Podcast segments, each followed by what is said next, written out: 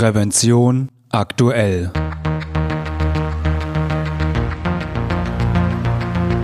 Ihr Podcast für Sicherheit und Gesundheit bei der Arbeit. Herzlich willkommen und hallo, schön, dass Sie wieder eingeschaltet haben. Am Mikrofon begrüßt Sie Falk Sins. Liebe Hörerinnen und Hörer, Rund 11.000 Mitarbeiter arbeiten verteilt auf drei Kontinenten und 160 Standorten in 20 Ländern für die deutsche Hospitality. Das in Frankfurt am Main beheimatete Unternehmen vereint unter diesem Namen acht verschiedene Hotelmarken, darunter die traditionsreiche Steigenberger Kette und die Intercity Hotels. Unter diesen Bedingungen den internen Kommunikations- und Informationsfluss sicherzustellen, ist keine leichte Aufgabe. Doch Sven Hirschler stellt sich ihr jeden Tag. Der Senior Director Corporate Communications ist sowohl für die externe als auch die interne Kommunikation der deutschen Hospitality verantwortlich. Wie die deutsche Hospitality mit ihrer internen Kommunikation nicht nur Transparenz über Unternehmensabläufe schafft, sondern auch das Zusammengehörigkeitsgefühl innerhalb des Unternehmens stärkt, erzählt er in der heutigen Folge. Doch erlauben Sie mir vorher noch einen kleinen Hinweis in eigener Sache. Wussten Sie, dass es Prävention aktuell nicht nur als Podcast, sondern auch als gedrucktes und elektronisches Magazin gibt? In der aktuellen Ausgabe 1 2022 erfahren Sie unter anderem, wie Deeskalationstraining Gewalt am Arbeitsplatz reduzieren kann, wie es mit dem Versicherungsschutz beim internationalen Mitarbeitereinsatz aussieht oder was Arbeitgeber beim Arbeitsschutz im Homeoffice beachten müssen. Weitere Infos zur Ausgabe, Bestell- und Abo-Möglichkeiten finden Sie auf unserer Homepage www.prävention-aktuell.de oder in den Shownotes dieser Folge. Und nun zurück zur internen Kommunikation und Sven Hirschler. Herr Hirschler, vielen Dank, dass Sie die Zeit gefunden haben äh, ja, für ein kleines Gespräch in unserem Podcast. Schön, dass Sie da sind. Herzlichen Dank, sehr gerne. Ja, Herr Hirschler, wir wollen ja heute über das Thema interne Kommunikation reden und da sind Sie ja der perfekte Gesprächspartner als Kommunikationschef bei der Deutschen Hospitality, der Dachmarke unter anderem der Steigenberger Hotelkette oder den Intercity Hotels. Und vielleicht zum Einstieg mal eine sehr allgemein gefasste Frage. Wodurch zeichnet sich gute Kommunikation aus? Da steigen Sie ja gleich mit der Frage ein, die uns alle Kommunikatoren wahrscheinlich am meisten beschäftigt. Ich glaube, dass sich gute Kommunikation dadurch auszeichnet, dass Botschaft und Zielgruppe aufeinander abgestimmt sind und zueinander passen. Das heißt, ich muss wissen, wen ich erreichen will und ich muss genauso wissen, was ich senden will. Das heißt, ich kann einen Zwei-Seiten-Text auf, eine, auf einen Satz runterbrechen und genau der muss meine Zielgruppe passend in dem Moment erreichen, dass sie ihn aufnimmt, dass sie ihn vor allem auch emotional aufnimmt, versteht und dann auch wiedergeben kann. Also ich muss mir immer die Frage stellen, wo erreiche ich meinen Empfänger? Wie erreiche ich ihn? Und wie kann ich ihn packen? Also gute Kommunikation ist klar, kurz, verständlich, emotional.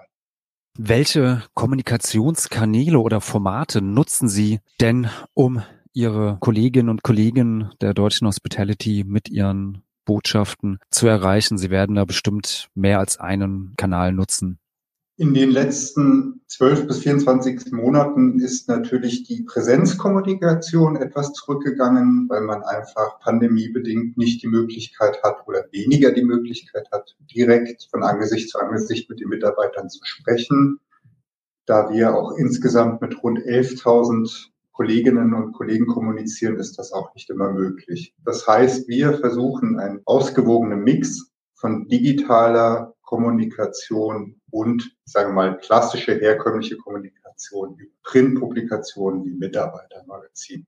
Digital machen wir regelmäßig Townhalls mit dem Vorstand. Das heißt, alle Mitarbeiter können sich zuschalten können auch dem Vorstand Fragen stellen. Der Vorstand kommuniziert sehr transparent zu der Vision, zu dem aktuellen Stand des Unternehmens, Zielen und Ergebnissen. Wir haben Mailings, Board-Mailings, für die wir verantwortlich sind vom Vorstand. Wir machen aber auch selbst Mailings als Unternehmenskommunikation, Newsletter, Mitteilungen, FAQ. Wir haben Videobotschaften vom Vorstand, aber auch von leitenden Angestellten. Wir haben Hausmitteilungen und wir haben natürlich wahrscheinlich das wichtigste Instrument, unser Intranet, wo wir auch regelmäßige FAQs anbieten, Videoschalten machen und natürlich alles Material auch immer verfügbar zum Abruf bereithalten. Und spielt die Zielgruppe eine, eine Rolle für die Wahl des jeweiligen Kommunikationskanals oder kommt es eher auf die Botschaft an, die gesendet wird und danach entscheidet sich dann der Kommunikationskanal? Es muss beides zueinander passen, auf jeden Fall. Also der Vorstand wählt in einer Town Hall, also in einer virtuellen Mitarbeiterversammlung, wo alle Mitarbeiter teilnehmen können, natürlich eine gewisse andere Ansprache als in sogenannten Top-Management-Calls, die wir auch organisieren beispielsweise, oder in allgemeinen Board-Mailings. Das heißt, vielleicht ist die Botschaft die gleiche, aber die Sprache und auch das Medium ist ein anderes. Also ganz äh, vielleicht als anschauliches Beispiel zum Jahresende gibt es natürlich Videobotschaften, die wir versenden. Wir versenden aber auch virtuelle oder auch gedruckte Grußkarten die erreichen ein anderes Publikum auch intern als die große Town Hall oder auch als die Hausmitteilung. Also wir müssen uns immer als Kommunikation die Frage stellen, wo und wie erreiche ich mein Gegenüber? Und den erreiche ich wahrscheinlich nicht immer aufmerksam am Computer, sondern den erreiche ich, wenn er nebenbei flüchtig auf sein Smartphone guckt. Der hat vielleicht private Themen, die er nebenbei teilweise auch regelt. Also all das müssen wir berücksichtigen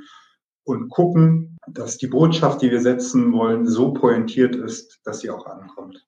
Ja, Herr Hirschler, Sie stehen mit der Deutschen Hospitality als Kommunikationschef ja auch vor der besonderen Herausforderung, dass Sie nicht nur äh, Mitarbeiter in Deutschland oder ähm, Europa erreichen müssen mit Ihren Botschaften, sondern auch im Mittleren Osten und in Asien. Das heißt, äh, nicht nur länderübergreifend, sondern sogar kontinent- und auch kulturelle Grenzen übergreifend müssen Sie mit Ihren Botschaften Ihre Kolleginnen und Kollegen erreichen.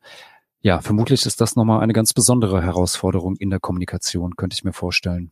Das ist ein Teil dessen, was die Arbeit so reizvoll macht. Wir haben zum einen ein logistisches Thema, das heißt mit 160 Hotels auf drei Kontinenten in 20 verschiedenen Ländern ist es erstmal ganz banal ein Uhrzeitthema. Wenn Sie in Deutschland um 10 Uhr morgens äh, mit den Kollegen sprechen, dann erwischen Sie die wahrscheinlich um 6 Uhr abends in Shanghai.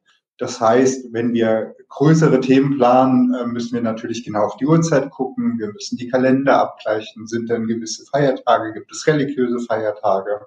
Beispielsweise im Mittleren Osten ist der europäische Freitag ein Wochenende. Das heißt, es gibt gewisse Rahmenbedingungen.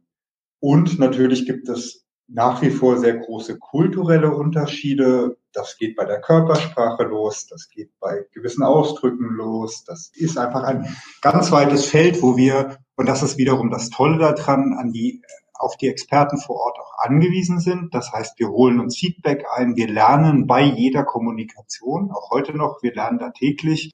Wir haben aber auch das Glück, dass wir eine ganz tolle Unternehmenskultur haben, ähm, die sehr stark feedbacklastig ist. Das heißt, wir bekommen ein unmittelbares Feedback von den Kollegen, von den Hoteldirektoren vor Ort. Und es bringt auch ein großes Verständnis mit sich.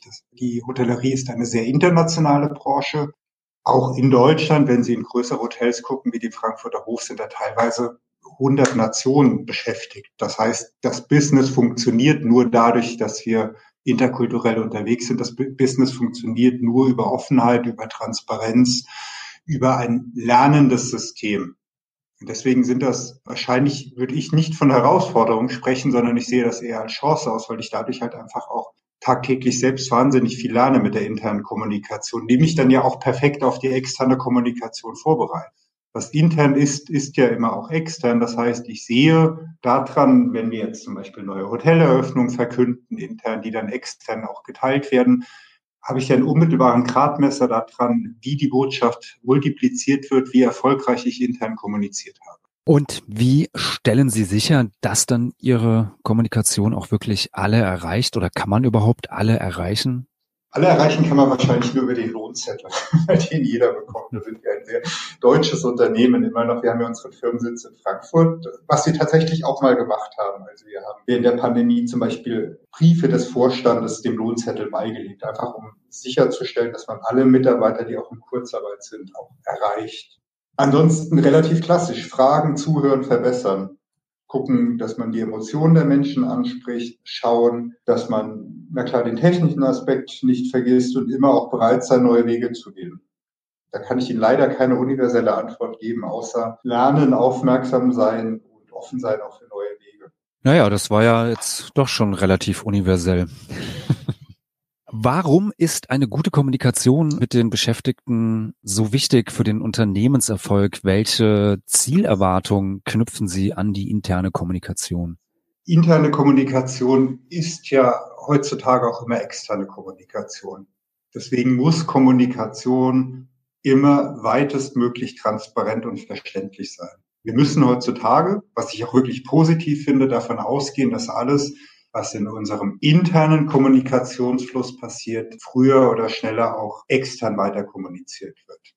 Das heißt, diese Grenze zwischen interner und externer Kommunikation ist nicht gegeben und ich glaube, dass Kommunikation allgemein nur erfolgreich sein kann, wenn man die Mitarbeiter, also die interne Kommunikation zu externen Botschaftern befähigt. Das heißt, von der Kommunikation hängt wesentlich der Unternehmenserfolg ab, auch von der internen Kommunikation. Und das meine ich jetzt nicht nur als äh, Leiter einer Kommunikationsabteilung, sondern es ist ganz wichtig, dass die Mitarbeiter das, was sie intern mitbekommen, extern weitergeben. Und da geht es ja nicht nur um das gesprochene oder geschriebene Wort, sondern geht es darum, welche Stimmung ist in dem Unternehmen, welche Emotion ist in dem Unternehmen was herrscht für ein Klima? Stimme ich mit der Unternehmensvision überein? Beispielsweise wir haben eine Wachstumsgeschichte vor uns. Das heißt, der Mitarbeiter sollte auch dementsprechend positiv nach außen auftreten. Das sind alles Themen, wo intern und extern miteinander übergeht und nicht zu trennen ist. Und Kommunikation ist das A und O des Unternehmenserfolgs in diesem Falle. Und hat es auch zum Ziel, so ein gewisses Zusammengehörigkeitsgefühl unter den Kolleginnen und Kollegen oder beziehungsweise mit ja dem Unternehmen Deutsche Hospitality beziehungsweise mit den einzelnen Hotelmarken zu schaffen? Ja, das ist extrem wichtig. Wir selbst ähm, verstehen uns als DH Family, also als Deutsche Hospitality Family. Und der Zusammenhalt zwischen den einzelnen Mitarbeitern innerhalb der verschiedenen Marken ist fast überlebenswichtig für das Unternehmen. Wir sind acht verschiedene Marken, die von allerhöchstem Luxussegment bis zu Budget-Hotellerie, Economy-Hotellerie reichen. Trotzdem verfolgen alle im Idealfall das gleiche Unternehmensziel und haben vor allen Dingen, was fast noch wichtiger ist, die gleichen Werte. Das heißt, äh, es gibt natürlich bei uns gewisse Verhaltensregeln. Es geht darum, auch na klar Diversität zu fördern. Es geht darum, nachhaltig zu sein. All dies zeichnet das Unternehmen aus. Und auf all diese Werte müssen sich die Mitarbeiter und Mitarbeiterinnen committen, und zwar aus sich selbst heraus. Das kann kein Zwang sein, den eine Kommunikation vorgibt, sondern ich muss mich als Teil der Unternehmensfamilie fühlen, dass das, das gesamte Unternehmen erfolgreich ist. Und dementsprechend ist es natürlich essentiell, dass man sich über die verschiedenen Marken hinweg auf eins einigt. Ja, ich könnte mir vorstellen, dass der von Ihnen eben angesprochene ja, Zusammenhalt und äh, das Zugehörigkeitsgefühl jetzt auch gerade in der Corona-Pandemie ein großer Vorteil dann auch gewesen sein könnte. Wie hat die Corona-Pandemie die Arbeit für die interne Kommunikation verändert, beeinflusst? Sie hat sie bestimmt nicht erleichtert, könnte ich mir vorstellen. Sie ist auf jeden Fall digitaler geworden. Also sie war wie ein Brennglas in der Digitalisierung. Das heißt, wir haben ein neues Intranet aufgesetzt. Ähm, wir sind deutlich aktiver geworden, was äh, Bewegtbildformate angeht. Und wir haben, nicht wir haben, sondern wir probieren immer noch, die Mitarbeiter noch aktiver in der Kommunikation mitzunehmen. Das heißt, wir gucken, wir gucken nach Formaten, wo wir sie beteiligen können, über Q&As mit dem Vorstand, über kurze Video-Challenges. Wir gucken, dass wir regelmäßig auch äh, Mitarbeiter zu kurzen Videobotschaften nehmen, äh, aufrufen, die wir dann sowohl intern als auch extern spielen. Wir haben natürlich die Themen angepasst. Wir sind im positiven Sinne granularer geworden, heißt, dass wir weg von großen Botschaften gegangen sind, hin dazu, dass wir auch Geschichten von Mitarbeitern erzählen, Mitarbeiter vorstellen, Markenbotschafter benennen, Themenbotschafter benennen, die intern und extern kommunizieren. Das heißt, wir sind von, es waren zwar schon vorher viele Kommunikationsmärkte, aber wir sind in ganz, ganz viele kleinere Märkte eingestiegen und haben probiert, noch passgenauer, noch zielgruppengerechter zu kommunizieren. Was würden Sie sagen, sind die Do's und Don'ts der internen Kommunikation? Was sollte man tun, was sollte man vermeiden? Es ist fast alles erlaubt, man muss nur vorher zuhören. Also ich, ich würde mir jetzt keine Schranken im Kopf setzen, weil Formate und Themen, die auf den ersten Blick eher ungewöhnlich erscheinen, häufig die sind auch sind die erfolgreich sind. Man kann den Empfängern, also in dem Fall den Mitarbeitern, viel, viel mehr zutrauen, als wir es wahrscheinlich im Alltag häufig machen. Wir reden jetzt natürlich nicht über gewisse Basisregeln, also über Code of Conduct, über Respektieren, über Netiquette und solche Geschichten. Die setze ich jetzt einfach mal voraus. Aber unsere Erfahrung, insbesondere der letzten eineinhalb Jahre seit Beginn der Pandemie, zeigt, dass wenn wir die Mitarbeiter aktiv mitnehmen, sie auch herausfordern, sie mit neuen Formaten und neuen Themen überraschen, ähm, das immer zu einer Aktivierung führt, dass das Engagement steigt, dass wir das auch messbar nachvollziehen können. Das heißt, es geht darum, zuzuhören, nicht nur der Sender zu sein und dann auch einen gewissen Mut mitzubringen. Sie haben eben äh, das Zuhören schon mehrmals erwähnt. Wie stellen Sie sicher, dass Sie zuhören können oder welche Kanäle gibt es dort, dass auch die Kolleginnen und Kollegen sich an Sie wenden können und auch das ankommt, was die Kolleginnen und Kollegen umtreibt? Zum einen ist Zuhören wahrscheinlich auch mit Lesen. Das heißt, ich sehe ja ähm, im Intranet beispielsweise oder in den E-Mail-Reaktionen, die ich erhalte oder verschiedene Kanäle wie Teams oder WhatsApp, auch immer eine unmittelbare Reaktion vieler Mitarbeiter auf die Botschaften, die wir im Namen des Vorstandes senden. Das heißt, zuhören bedeutet auch mitlesen. Dann bekommen wir natürlich auch auf klassischen Kommunikationswegen, wie in Gesprächen auf den Fluren oder per Telefon und so weiter, häufig eine Rückmeldung, wir sehen auch in der externen Kommunikation unserer Mitarbeiter, wie gut wir Botschaften gesetzt haben. Wie teilen die? Die werden Botschaften von uns auf LinkedIn oder auf Facebook oder in Deutschland auf Sing geteilt, weiter verbreitet. Wie kommt das beispielsweise auch in Präsentationen von den Commercial-Kollegen rüber? Das heißt, wir haben ja auch eine große Sales-Abteilung, Menschen, die Hotels und Zimmer verkaufen. Wie wird unsere Botschaft in Development-Gesprächen verkauft? Also es gibt einfach unglaublich viele Feedback-Kanäle, die man nutzen kann. Woran erkennen Sie, dass Ihre Kommunikationsbemühungen erfolgreich waren, dass die Botschaft bei den EmpfängerInnen angekommen ist? Wahrscheinlich am meisten im direkten persönlichen Feedback. Also natürlich verfügen wir auch, wie viele größere Unternehmen, über Möglichkeiten der Messung. Also wir können natürlich sehen, welche Seiten werden am meisten besucht, was welche Themen interessieren die Mitarbeiterinnen und Mitarbeiter, wie oft wurden Videos geklickt, wann ist der Großteil der Menschen rausgegangen aus der Town Hall. All diese Möglichkeiten der Messung haben wir. Trotzdem ist das persönliche Feedback des Einzelnen auf eine Mitarbeiterzeitung oder auf ein Q&A fast noch wertvoller, weil es ja nicht nur die Einzelmeinung des Kollegen ist oder der Kollegin, sondern auch für etwas steht, was wahrscheinlich viele Menschen denken. Und daraufhin können wir ja auch immer unsere Kommunikation anpassen und verbessern. Ja, Herr Hirschler, vielen Dank. Vielleicht abschließend noch eine Frage. Haben Sie für unsere Hörerinnen und Hörer, die vielleicht selbst in der Kommunikation tätig sind, noch einen Ratschlag parat? Es zieht sich wie ein roter Faden durch unser Gespräch. Ich glaube, dass das Wichtigste Zuhören ist.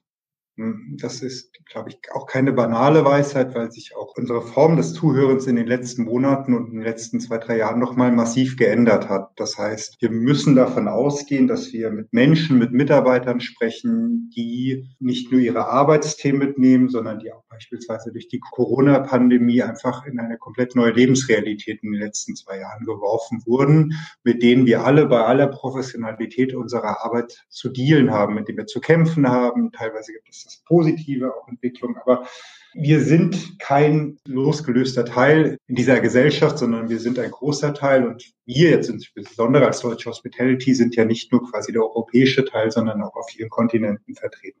Das heißt, es ist schon auch ein Stück weit mein Job, dafür zu sorgen, dass wir relativ nah dran sind und deswegen auch ganz wichtig, den Empfänger fast mehr im Blick haben als die Botschaft, die wir senden wollen wir müssen einfach heutzutage davon ausgehen, dass vieles auch einfach nur nebenbei gesehen wird, auf dem Smartphone oder während man schon zwei, drei Stunden Mediennutzung hinter sich hat. Das heißt, wir müssen noch mehr, glaube ich, aus unserem Elfenbeinturm raus, mehr auf die Emotionalität schauen, mehr auf die Botschaft schauen und vor allen Dingen auch transparent und direkt kommunizieren.